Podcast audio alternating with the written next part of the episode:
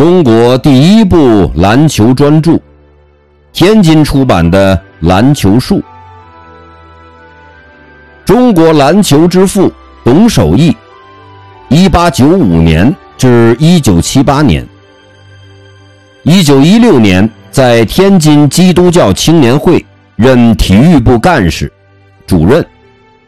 历年被选进中国篮球队，多次参加国内外比赛。一九二三年，他担任华北篮球队指挥，同年赴美国麻省。斯普林菲尔德学院深造，专攻篮球理论，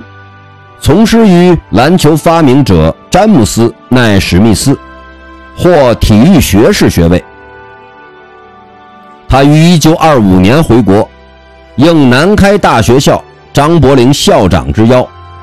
担任南开学校篮球队教练，培养出南开五虎等优秀球员。他发表的篮球专著《篮球》深受各地读者欢迎，再版后仍供不应求。一九二八年，他对篮球做了精细修订，更名为《篮球术》，再版，仍畅销不衰。后来他又将其改写成《最新篮球术》，成为我国篮球运动正规化、科学化的经典著作。